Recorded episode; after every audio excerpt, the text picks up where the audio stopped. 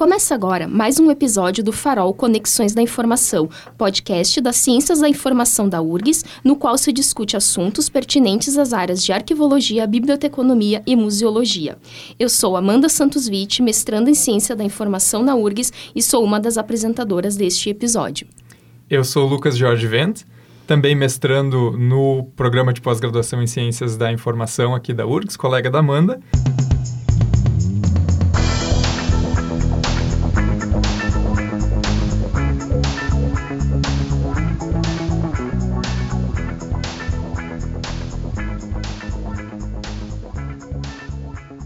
Hoje nós estamos aqui para ter uma conversa com o professor doutor Ernest Abadal, da Universidade de Barcelona, que veio ao Brasil participar do 22º Encontro Nacional de Pesquisa e Pós-Graduação em Ciência da Informação, o conhecido ENANCIB na nossa área, que foi realizado aqui pela URGS.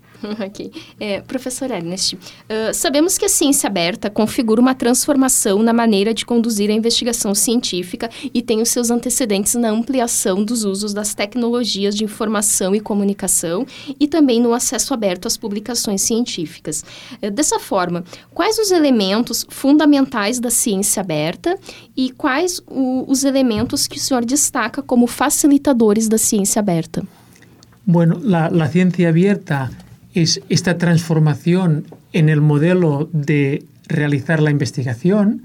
Esa es, digamos, la, etiqueta general, la marca general, pero dentro de la ciencia abierta, que sería como un término paraguas, hay distintos elementos. Por un lado estaría el acceso abierto, que se refiere a disponibilizar todas las publicaciones científicas de manera libre y gratuita. Están también los datos abiertos, que quiere decir que los datos recolectados para una investigación se ponen a disposición de los científicos para compartirlos o para auditarlos. Está también la revisión abierta, que se refiere al hecho de que los analistas, los revisores de los artículos, ponen los informes en libre disposición para toda la, comunidad científica y los nuevos modelos de evaluación científica, la ciencia ciudadana, son distintos elementos que avanzan con velocidad distinta hacia este modelo, este cambio que es la ciencia abierta. Perfeito, professor. E essa foi uma primeira pergunta introdutória para a gente uh, situar os ouvintes sobre aquilo que nós vamos conversar.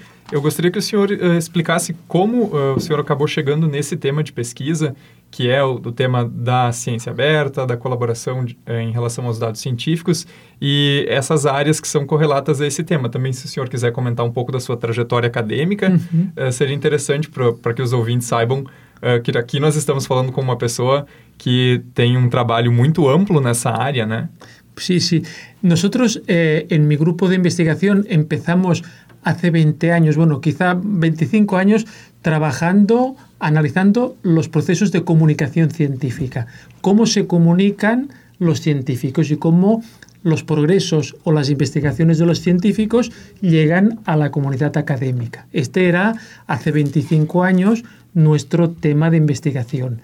Y en aquel momento, lo más importante, el, el, vehículo para transmitir eran, bueno, y son aún las revistas científicas.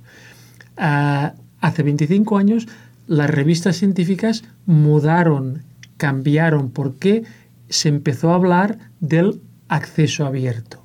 Y nosotros, que estábamos investigando en revistas científicas, uh, quisimos focalizarlas o contextualizarlas en el cambio que suponía el acceso abierto, que quiere decir que aquellas revistas que tenían que pagarse por suscripción pasaban a ser libres y gratuitas.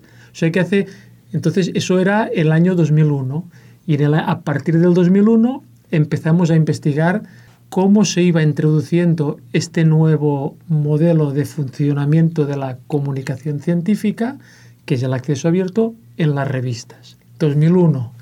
Y el acceso abierto fue avanzando y a partir de 2010, 2015, además de que las revistas estén en acceso abierto, se empieza a hablar de los datos abiertos. Y entonces, pero eran elementos conexionados, el acceso abierto, que es la parte final de la investigación, los datos abiertos, que es la parte inicial, es el fundamento para la investigación, y entonces también incorporamos a nuestra investigación los datos abiertos. Y luego vino también la revisión abierta y fuimos ampliando con distintos focos y por eso ya nuestros últimos proyectos se centran sobre la ciencia abierta, que es una visión global, no solo sobre una parte, el acceso abierto es la parte final de la comunicación científica, sino ya sobre la recogida de datos, la revisión, la difusión bajo este prisma, este marco que es la ciencia abierta. Perfecto, obrigado.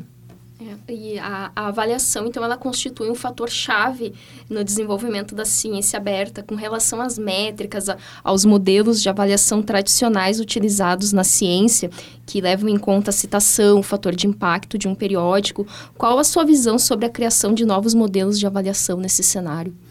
Este é um, um aspecto que é fundamental porque os progressos em ciência aberta dependem de que existam incentivos y recompensas para los investigadores, porque la ciencia abierta nos pide que los datos de investigación los compartamos con otros científicos, los resultados finales, las publicaciones, las pongamos en libre disposición. Pero hasta ahora el modelo es competitivo. Nosotros estamos compitiendo, yo no quiero compartir porque quizá tú llegarás antes a un objetivo que lo quiero yo para mí para estar en mejores condiciones de tener un resultado final. ¿no? Eh, y hasta ahora el modelo de evaluación es muy competitivo y se basa en eh, el factor de impacto de las revistas. Las revistas están en un ranking y debes mirar de publicar en el top de, de este ranking. Este es un modelo perverso, primero pues porque además, este que publiques en una revista que está en el top no quiere decir que el contenido que tú publicas sea mejor que otros contenidos que no están en revistas tan bien posicionadas. Entonces, esta es una cuestión que se está debatiendo mucho y mi opinión, yo soy ah, gradualista y digamos, es un, un cambio un cambio, se, se, precisa un cambio radical en la evaluación, pero yo creo que también eso de, tiene que irse haciendo paso a paso y de entrada yo lo, el primer paso es que el factor de impacto no tendría que tenerse en consideración cuando se comparan currículums de, de dos personas. Sim, até mesmo porque quando nós falamos né, em, nos cientistas, né, é, a gente tem que pensar também nos benefícios de compartilhar os dados obtidos nas pesquisas. E os cientistas não parece não ter um incentivo, um sistema que incentive isso. Tiene que, sí, hay que incentivar que compartan y para incentivar que compartan los, uh, la recompensa tiene que ser cuanto más compartas, más vas a obtener.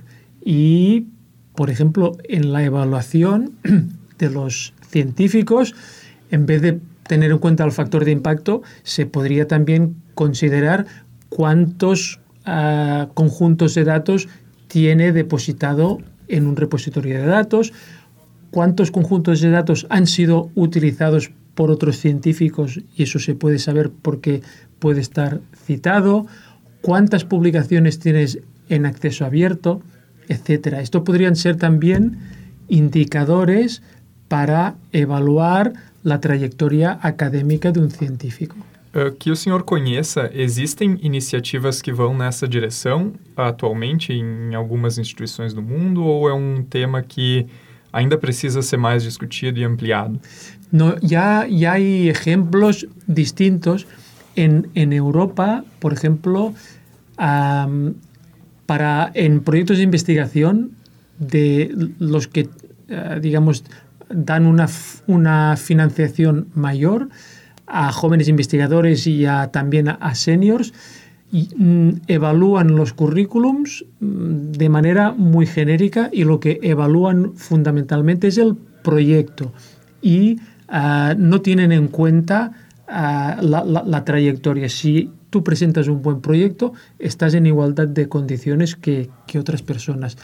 En Inglaterra se cambió también el modelo de evaluación y es una evaluación cualitativa sobre las uh, publicaciones que se presentan a, a, evaluar.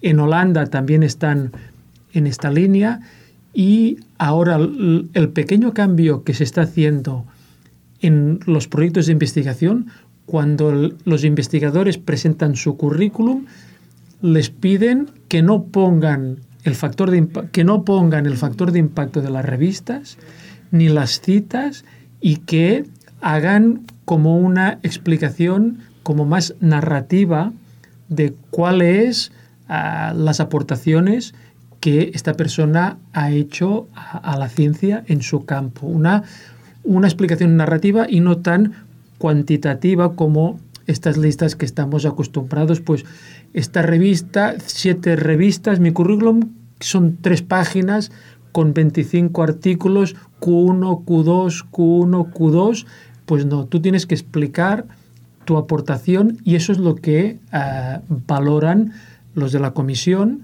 porque también son expertos en, en, el ámbito. O sea que el pequeño cambio que se está introduciendo es pedir currículums narrativos. Isso vai, uh, vai numa direção de tentar tornar a ciência, uh, a avaliação da ciência mais qualitativa e não tanto quantitativa quanto as métricas que a gente tem hoje. Seria nessa direção que o senhor... Que o senhor... Sí, va un poco en esa dirección. De todas formas, yo también pienso que no se debe abandonar la, la parte cuantitativa, porque son indicadores que también dan información sobre las trayectorias. Y digamos, lo que pasa es que la parte cuantitativa ahora se ha focalizado solo en el factor de impacto y existen otros datos cuantitativos y objetivos. Las citas para mí pues son un, un elemento, pero no si es publicado en la revista. Tú puedes tener las citas, las que sea. Ahora mismo también, además de las citas, podemos saber las descargas y las lecturas con las almétricas.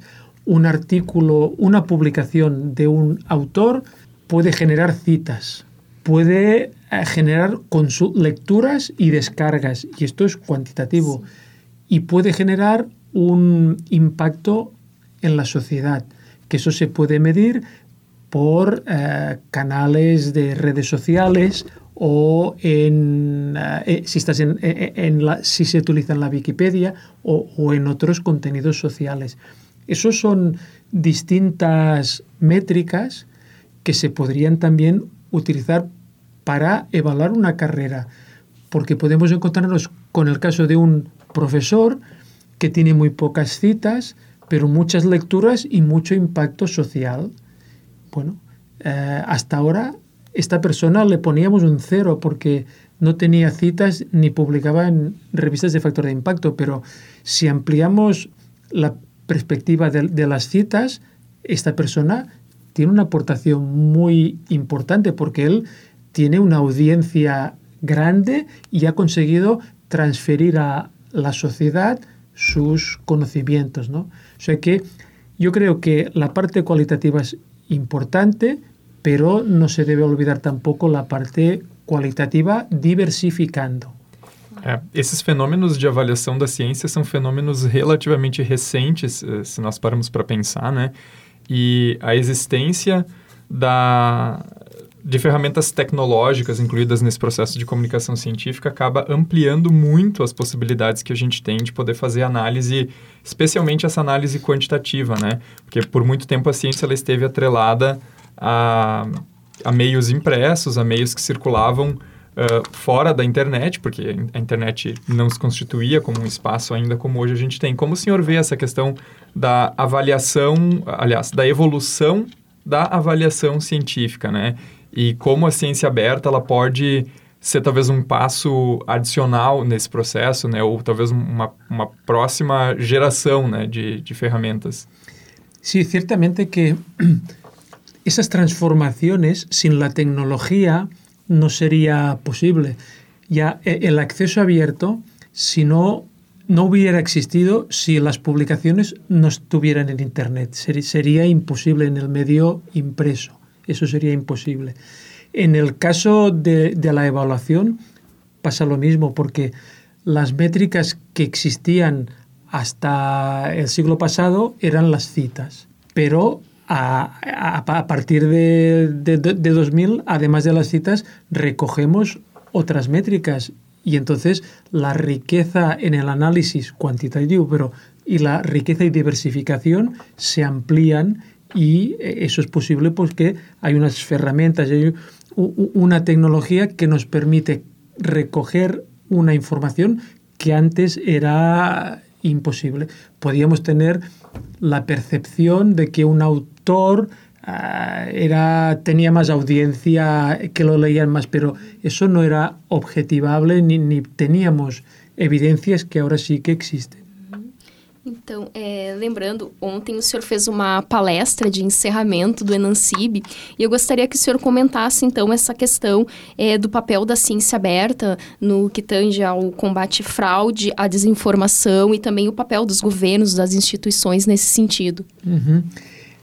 Claro, la, la ciencia abierta, el gran este gran cambio que hemos eh, explicado, al ser transparente, porque lo que pedimos es que los datos estén accesibles para todas las personas, para todo el mundo, las publicaciones.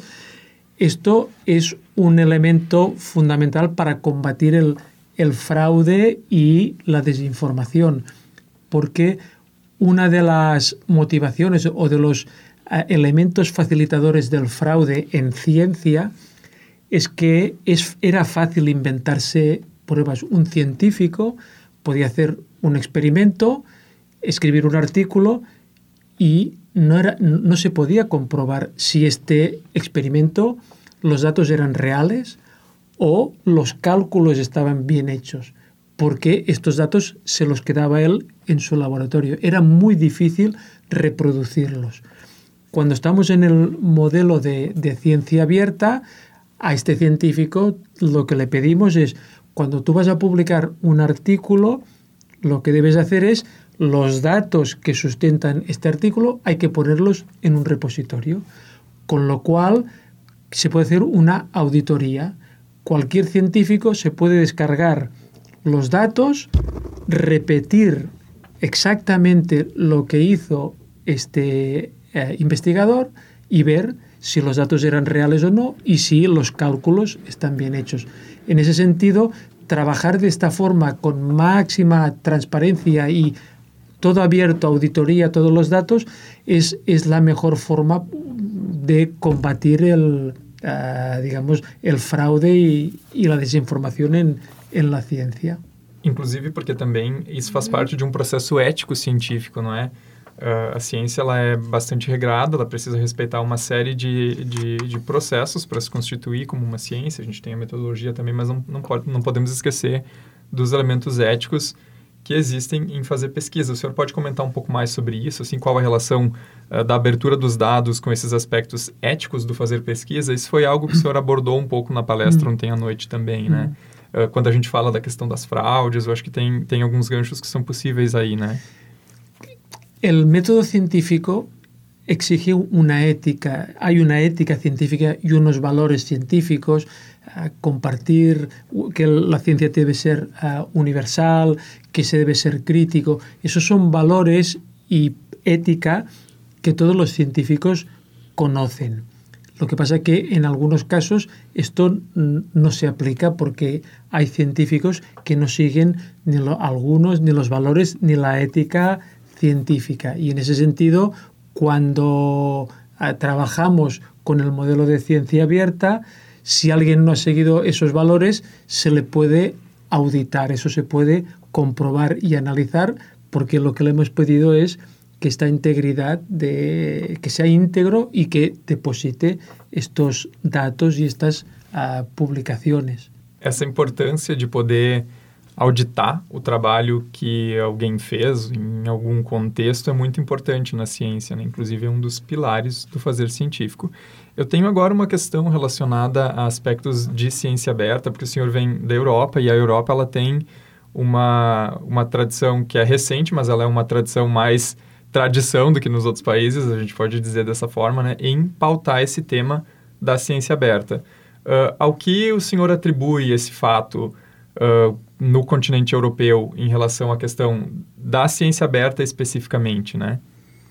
Allí yo creo el, el impulso que se ha dado a la, a la ciencia abierta está muy vinculado al, a la Comisión Europea. Digamos, la Comisión Europea es el gobierno de, de, la Unión Europea y ya cuando se inició el movimiento del acceso abierto, las personas que estaban planificando y haciendo la política científica y de investigación vieron muy claro que en el caso del acceso abierto eso iba a ser un beneficio para, para todo el mundo.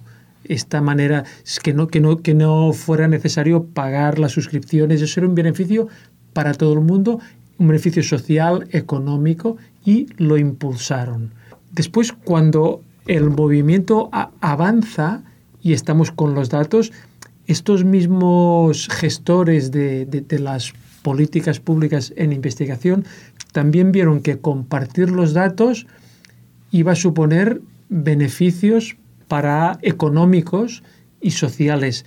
Y entonces, por este motivo, también lo, impulsaron. Sé que en Europa, y ellos fueron capaces además de trasladarlo a las fundaciones uh, de apoyo a la investigación, a, las universidades y, digamos, ha habido una coordinación importante para generar políticas, porque cualquier cambio o transformación social lo que requiere son políticas que alguien lo impulse y obligue a cumplirlo. Y, y en el caso de las políticas, pues eso fue clarísimo. Mm, cualquier proyecto europeo exigen, hace 20 años que los resultados se difundieran en acceso abierto. Hace 12 años lo que exigen es que los datos también estén en, en, en acceso abierto. O sea que estas, um, digamos, e, esta política general luego tuvo una concreción en uh, en el día a día, en la cotidianidad del investigador, que estaba forzado o está condicionado a trabajar según esos parámetros si quiere obtener la, financiación. Si, si, si quiero ganar un proyecto, ya sabe de entrada que tiene que compartir los datos y uh, difundirlo en, en acceso abierto. Perfeito. E eu tenho agora uma outra questão relacionada mais à sua experiência na Espanha, né? Quais são as, as, as, boas práticas que o senhor observa no seu país e que eventualmente poderiam ser compartilhadas com o mundo nesse tema da ciência aberta, né? Bueno, las, las ejemplos de buenas prácticas yo creo que ahora es difícil de singularizar porque yo he contado la parte de Europa o España, pero hablando con ustedes hay buenas prácticas en, en Brasil. No hay nada espectacular que no se haga también aquí en Brasil. Quizá hay más intensidad o más extensión, pero eh, en el caso de los datos, la preocupación que existe por las infraestructuras, ah, que es una, una, buena práctica, pues crear repositorios, desarrollar software para el plan de gestión de datos, esos serían ejemplos en España, pero que también ustedes tienen aquí en Brasil. Yo creo que ahora está, hay como mucha coordinación en, en general en los países con un cierto nivel de desarrollo científico y hay ejemplos que son paralelos, se está avanzando al, al mismo nivel. Quizá la parte de, de, de, políticas, hay ahora la, la, ley de la ciencia que yo comentaba ayer en, en mi charla, y bueno, aquí lo que pasa es que no conozco en detalle, pero las leyes de la ciencia y de la investigación que se vayan aprobando en los distintos países, pues si van incorporando requerimientos de uh, depósito de datos, esto también va a ayudar. pero no podría distinguir yo ahora tampoco un, uh, ejemplos muy, muy, específicos. En política hay una universidad que ha hecho un, un plan de ciencia abierta, eso está bien. Si las universidades uh, elaboran documentos para condicionar o informar o obligar a sus investigadores a trabajar bajo este marco. Esto son, también puede ser un, un ejemplo, pero aunque les digo que no hay buenas práticas assim muito, muito, muito destacadas. Uh, então eu gostaria de abrir esse espaço para suas considerações finais e nós também sempre uh, procuramos pedir né, alguma dica, uma, uma indicação de leitura, de filme, de série, enfim, que o senhor tenha para compartilhar conosco. Bueno, pues voy a, a compartir tres referencias culturales, pero que son de personas de su país. La primera son, es uh, la música de Gilberto Gil, que vino a Barcelona hacer un, concierto fantástico. Para mí fue una explosión de, de, de, de, juventud. Es, claro, ustedes lo conocen, una persona mayor que venía con toda la familia, pero el ritmo y el entusiasmo que ponía este hombre en la música fue espectacular. Un gran concierto.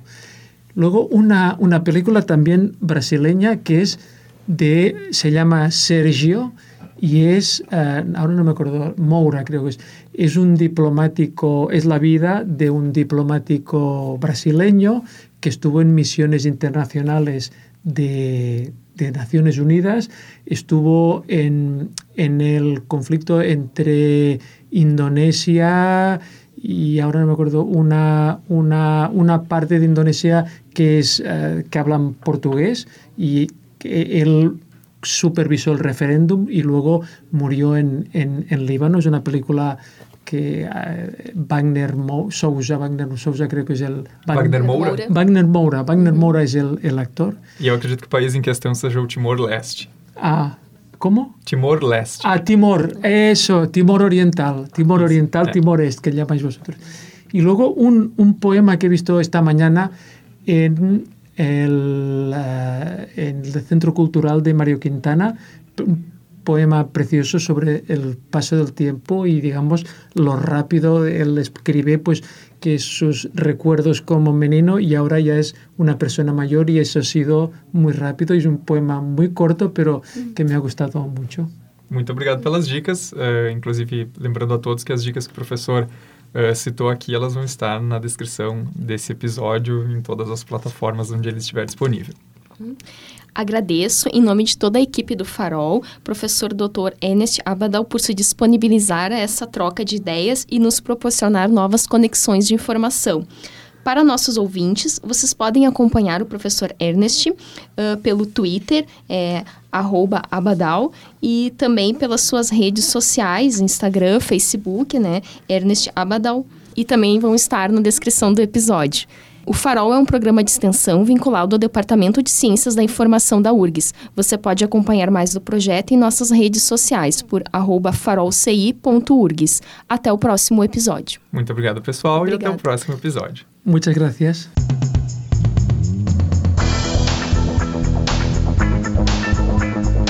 Farol é uma iniciativa do Departamento de Ciência da Informação e do Centro Acadêmico de Biblioteconomia, Arquivologia e Museologia da Universidade Federal do Rio Grande do Sul. Você nos encontra em nosso site urgs.br/farol, no Instagram como farolci.urgs e no Twitter como farolci_urgs. Para sugerir temas e convidados, envie um e-mail para farol.urgs.br. URGS escreve UFRGS.